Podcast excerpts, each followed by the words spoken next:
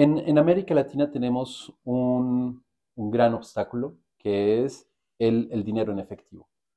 ¿Qué quiere decir? Estamos muy acostumbrados a manejar dinero en efectivo, que tiene sus ventajas, pero que al mismo tiempo tiene muchísimas desventajas. Entonces, hay, grupos ah, de empleados que no les gusta decir, ya no voy a tener dinero en efectivo, voy a tener una tarjeta, que se sienten un poco inseguros de no tener el dinero que necesitan para gastar en, su, en, su, en sus bolsillos.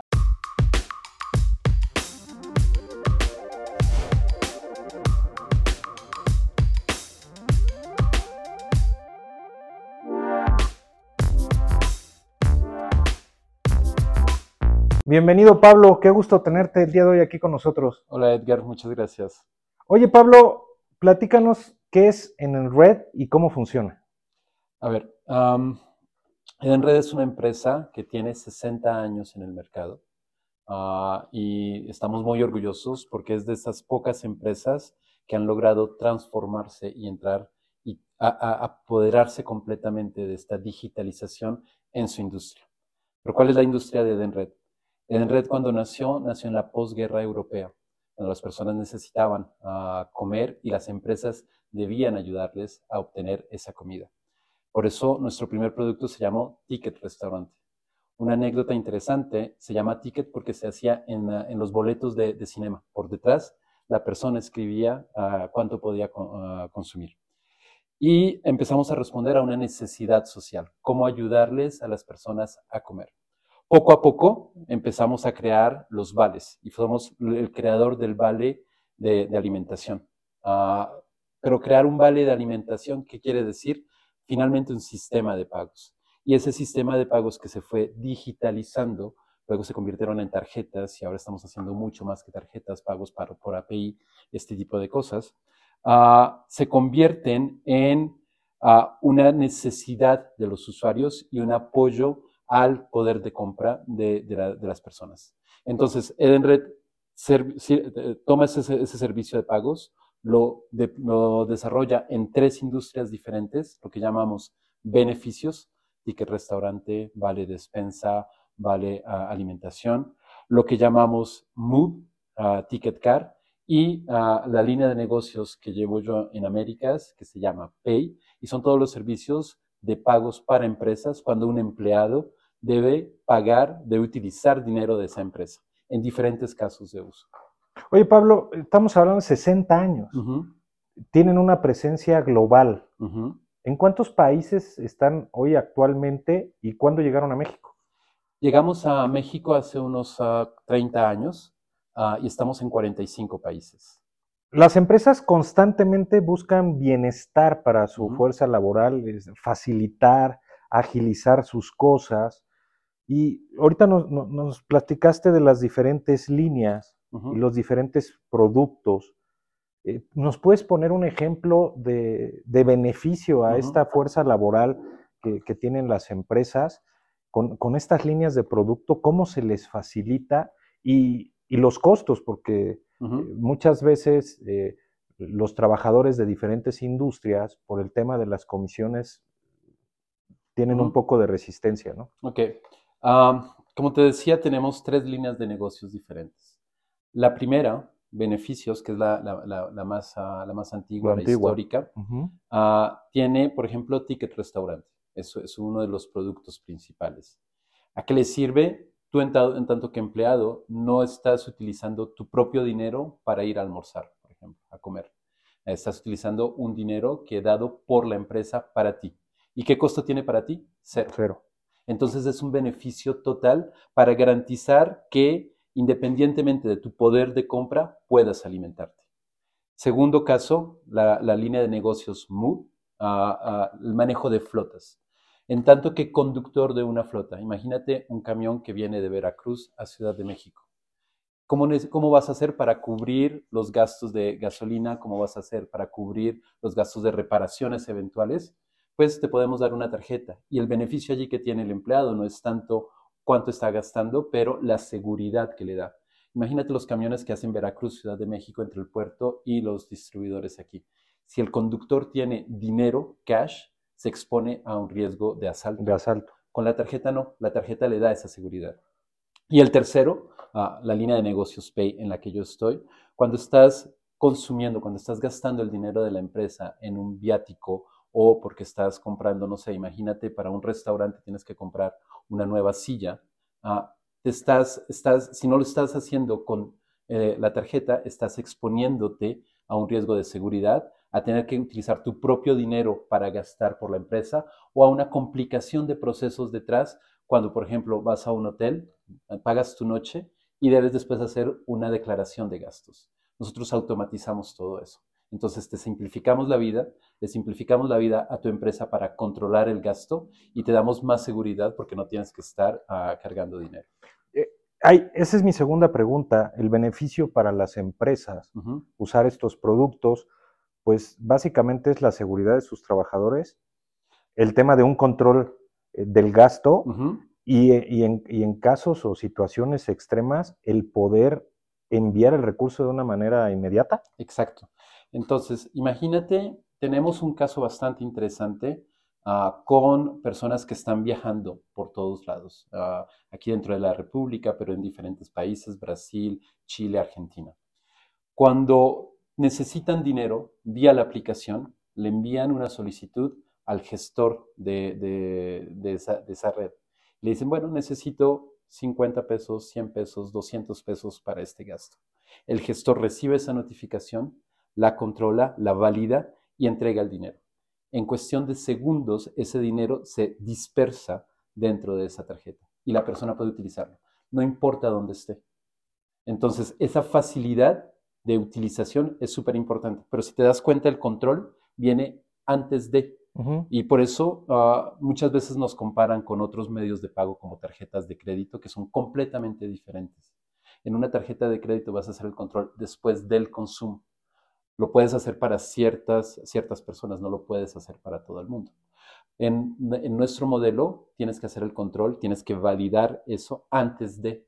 Entonces, la fricción del control se reduce. Ya no estás diciéndole al empleado, ¿por qué hiciste esto? Sino que el empleado está diciendo, necesito y lo valido. Y eliminan su reporte de gastos. Y eliminas el reporte de gastos. Todo estuvo hecho antes de gastar.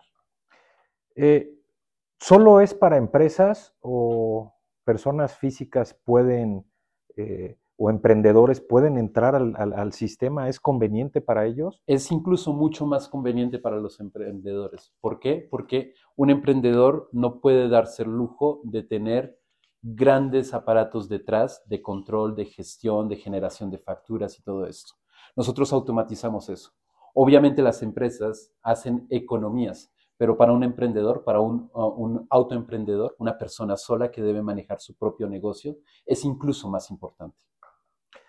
Supongo que en la transición, cuando estamos presentando el producto a una nueva empresa, a un emprendedor, eh, pues hay un periodo que debe ser muy corto de entender todo el proceso y lo práctico que es para ellos. ¿Cuáles son los principales obstáculos en los mm. cuales se enfrentan ustedes tanto con las empresas como con los emprendedores y a veces con la habilidad o la falta de habilidad de algunos colaboradores. ¿Cuáles, cuáles son esos obstáculos y cómo los han ido resolviendo? En, América Latina tenemos un, gran obstáculo que es el dinero en efectivo. ¿Qué quiere decir? estamos muy acostumbrados a manejar dinero en efectivo, que tiene sus ventajas, pero que al mismo tiempo tiene muchísimas desventajas. Entonces, hay, grupos ah, de empleados que no les gusta decir, ya no voy a tener dinero en efectivo, voy a tener una tarjeta, que se sienten un poco inseguros de no tener el dinero que necesitan para gastar en, su, en, su, en sus bolsillos. ¿Por qué? porque en muchos casos incluso no tienen una propia cuenta bancaria. Nosotros lo que hacemos es educarlos, empezar a, explicar cuáles son esas ventajas de ese, de ese reemplazo del, dinero efectivo por una tarjeta de pagos. Y en ese sentido, también somos actores de la inclusión bancaria, de la educación bancaria, porque llevamos a, a empleados que, no, que en muchos casos no tienen sus propias cuentas bancarias, un medio de pago digital una gestión de cuentas eh, por su empresa, sin que tengan que cubrir los costos tampoco de un banco. Entonces, cierto, somos B2B, somos para empresas, somos para emprendedores, no somos para el, el uso personal, pero contribuimos a ese uso personal con personas que de otra forma no tendrían acceso a cuentas bancarias. Y, entendiendo que esto no es un método de ahorro. No. Sino es de gasto para el consumo diario, por decirlo de alguna manera, ¿no? Eh, hablando de las empresas que ya trabajan hoy con ustedes, y hablando de innovación, hablando de tecnología, y ahorita me gustaría hacerte una pregunta de qué más viene para en, en Enred, pero ¿qué pasa con estas empresas que ya las tienen hoy en día? Les dicen, oye, quiero que, quiero que también poder hacer esto, o ustedes son los que llevan esa pauta, o si hay una verdadera retroalimentación con las empresas. Existe muchísima retroalimentación.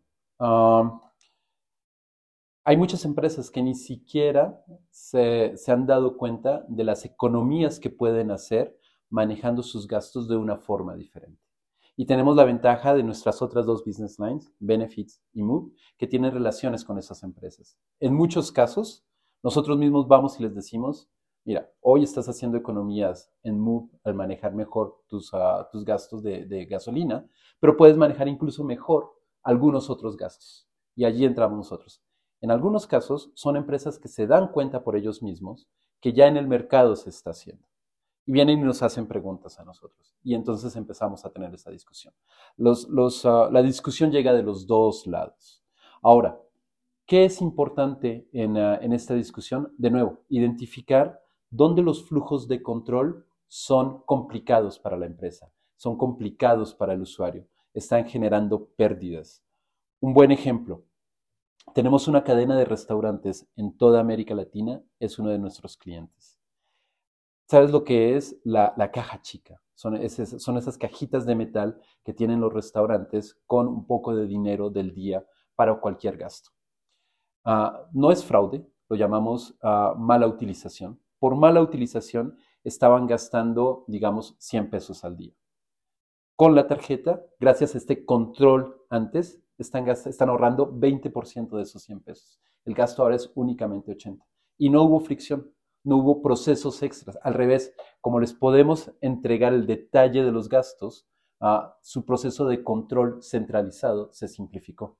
Entonces, eh, ir, explicar, cuando detectan, detectan esas necesidades, poder venir y acompañarlos es súper importante para nosotros. Hablamos de innovación y digitalización.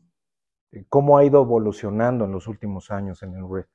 Ah, no sé, no sé si te acuerdas, pero yo me acuerdo cuando era, cuando era niño, ah, los, ah, ah, los vales eran papeles, eran pedacitos de papel. Me contaron, ¿eh? Yo no, te contaron, lo viví. Eres, muy joven para eso.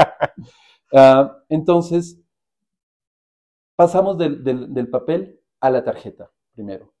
de esa tarjeta empezamos a manejar mucho más en la nube desde hace unos años las diferentes transacciones.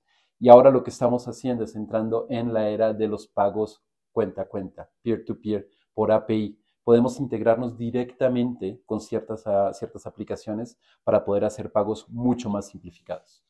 Oye, tenemos un, problema, el tema de que no en todas partes este, podemos generar el pago con una tarjeta. Seguramente ya se tiene ubicado cuáles son las zonas, y, donde forzosamente podrías necesitar efectivo.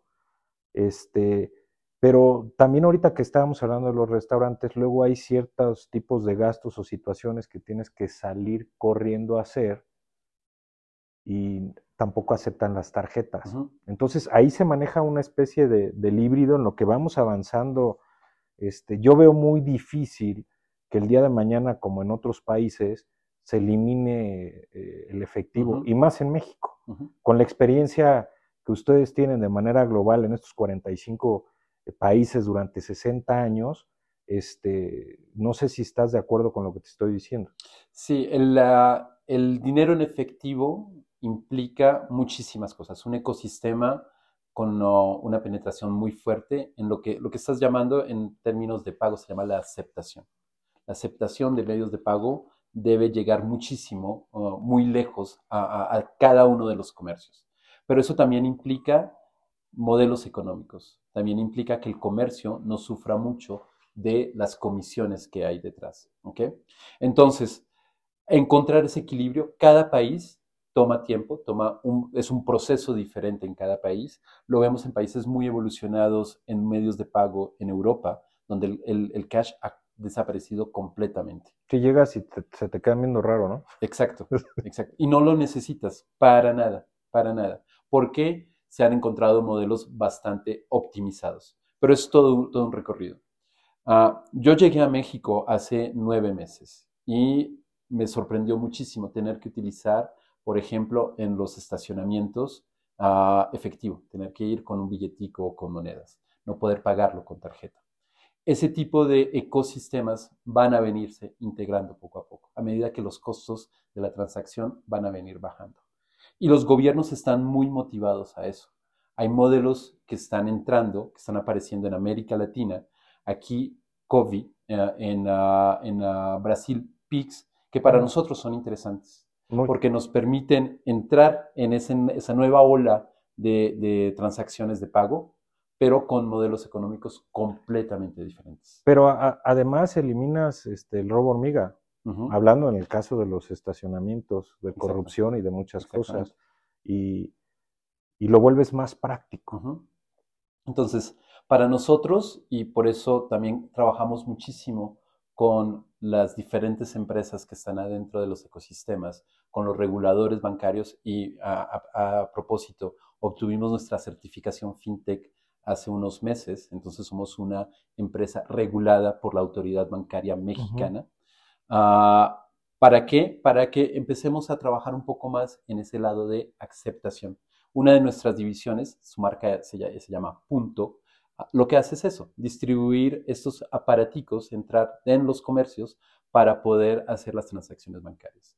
Y sistemáticamente estamos buscando eficiencias. ¿Dónde se puede hacer mejor? ¿Cómo se puede hacer mejor? Entonces, un comercio que tiene nuestros aparaticos con una tarjeta, con un cliente que trae nuestra tarjeta, el, ecosistema queda cerrado, queda mucho mejor. ¿Cuál es el impacto social que genera en el red? Tenemos, en impacto social tenemos diferentes, diferentes elementos. Voy a empezar por nuestros productos. El primero, te lo decía, bancarización, educación. Llegamos a clientes, llegamos a usuarios que en muchos casos, y sobre todo en América Latina lo estoy viendo, en muchos casos ni siquiera tienen cuenta personal. No saben lo que es utilizar una tarjeta. Parece sorprendente hoy en día, pero es la realidad. Es la realidad en muchas regiones, en muchos países. A esos usuarios llegamos, ¿por qué? Porque son conductores de, camión, porque son ah, empleados de empresas de mantenimiento de redes de electricidad. Ese tipo de, personas que de otra forma no tendrían o no les interesa o no lo quieren hacer, a tener acceso al sistema bancario, vía su, su em, empleador, lo están obteniendo gracias a nosotros. Educación, primer impacto. Segundo impacto, estamos trabajando muchísimo en la compensación carbono. Entonces tenemos proyectos en los que podemos identificar en tu consumo, en lo que estás comprando, que sea litros de gasolina, que sea noche de hotel, y las noches de hotel tienen impactos en, carbónicos bastante, bastante importantes.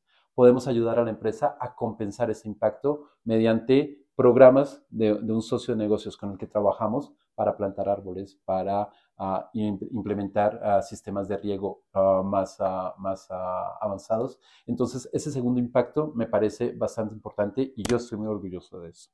Tercer impacto, interno. En las comunidades con las que trabajamos, estamos buscando muchísimo la igualdad entre género. Estamos buscando muchísimo la oportunidad cómo le damos oportunidades a las personas con las que trabajamos para que crezcan. Un ejemplo, gracias a, nuestros modelos de teletrabajo, tenemos desarrolladores en tecnología que están muy lejos de Ciudad de México y ah, trabajamos con ellos a distancia y creamos todo un ecosistema de trabajo súper importante. Entonces, esa inclusión ah, y, esa, y esa, esa, esa apertura de oportunidades me parece el tercer elemento bastante importante. Quiero que, pongamos un ejemplo y platiquemos a lo mejor de la central de abastos, ¿no? Que en todos los estados existe una central de abastos donde Eh, hay algunos que son eh, los que generan el producto, lo llevan a la central, lo venden a público este, presencial o a cadenas o a diferentes situaciones, pero hay unos que compran el producto y luego llegan y lo venden, pero lo compran en efectivo y luego a veces lo venden en efectivo o a veces llegan y lo quieren pagar con transferencia, con la tarjeta. ¿Cómo podemos eficientar eh, este sistema? Entiendo que ya me platicaste que es un tema, e, es, un modelo financiero educativo al que tenemos que llegar de alguna manera, pero yo sigo viendo ciertas barreras del tema eh, del efectivo. Hay muchas cosas que tienes el dinero bancarizado y lo tienes que sacar en efectivo porque sabes que, que llegas y te dicen, no acepto pagos con tarjetas, no hay transferencias, no hay nada. Y eso hablamos por el tema eh, de, la fiscalización o no de los recursos, independientemente de que alguien los tenga fiscales, a veces los tiene que pagar no fiscales. Y entonces, pues es un costo elevado porque si tú los tienes fiscales, pues pagaste impuesto de la renta, pagaste IVA o dependiendo la actividad que tú tengas, entonces lo que tú vas a comprar no es, no es más barato, es más caro, porque ya pagaste 50% de impuestos. Sí. quiero separar ese tema en dos. El primero la facilidad y el flujo, y luego tomo, el tema de la fiscalidad. En África, por ejemplo, estamos trabajando con los productores, uh, porque reciben insumos, compran insumos, reciben ayudas del gobierno para comprar esos insumos. Ah, es complicado a veces para ellos y para el gobierno ah, asegurarse que sí están utilizando las ayudas para comprar los insumos necesarios, las semillas y así tenemos un modelo en el que les ayudamos, les damos una tarjeta y pagan con esa tarjeta. Mismo modelo de Edenred. Imagínate un ticket restaurante, pero para comprar los insumos agropecuarios.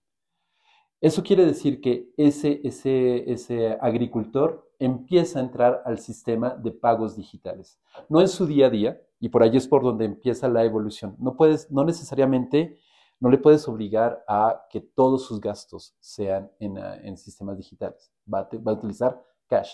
Pero si empiezas a entrar por esas ayudas que le están dando los gobiernos, ya lo estás, lo estás educando. Empieza a, darse cuenta de las ventajas que tiene en el, en el flujo de pagos.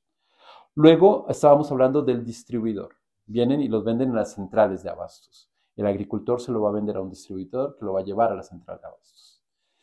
Esta persona ah, se lo va a comprar, le va a comprar las naranjas, ah, le va a comprar la leche, ah, se la puede pagar en cash, sí, pero también se la puede pagar con la tarjeta y va a entrar en el mismo modelo de ayuda a sus insumos. Entonces ya va a poder comprar las semillas, ya va a poder comprar el heno, ya va a poder comprar lo que necesite, no solamente con las ayudas del gobierno, pero de una forma simplificada con el dinero que le está llegando. Pero sí implica educación de ese agricultor y de ese transportador. Luego llegamos a la central de abastos. Y allí vienen personas que vienen a pagar en efectivo, permite una negociación muy, muy rápida, muy en el instante, y lo que dice es una no fiscalización. Pero ya voy a entrar en el tema de la fiscalización. Ah, creo que hay, que separar esto en fiscalización y formalización. Una de las, de las ah, recomendaciones que hacemos en muchos países es precisamente separarlo que haya una formalización de la economía no necesariamente debe implicar fiscalización. Hay ejemplos en países en Europa y en Asia donde la fiscalización está limitada o empieza a partir de un cierto monto. Si logramos implementar modelos de esos en países de América Latina, por ejemplo en México, en los que un pago digital hasta cierto monto no está fiscalizado, ya estamos al menos poniendo unas reglas de juego mucho más claras, estamos dándole visibilidad al comercio y facilidad al comercio para generar sus operaciones y no estamos poniendo este riesgo que ellos ven como un riesgo de fiscalización. Pablo, muchísimas gracias. Quiero agradecer esta gran explicación que nos diste el día de hoy, todo lo que nos comentaste, pero principalmente quiero agradecer porque sin duda en Enred y Pablo piensan fuera de la caja. Muchas gracias. Muchas gracias a ti.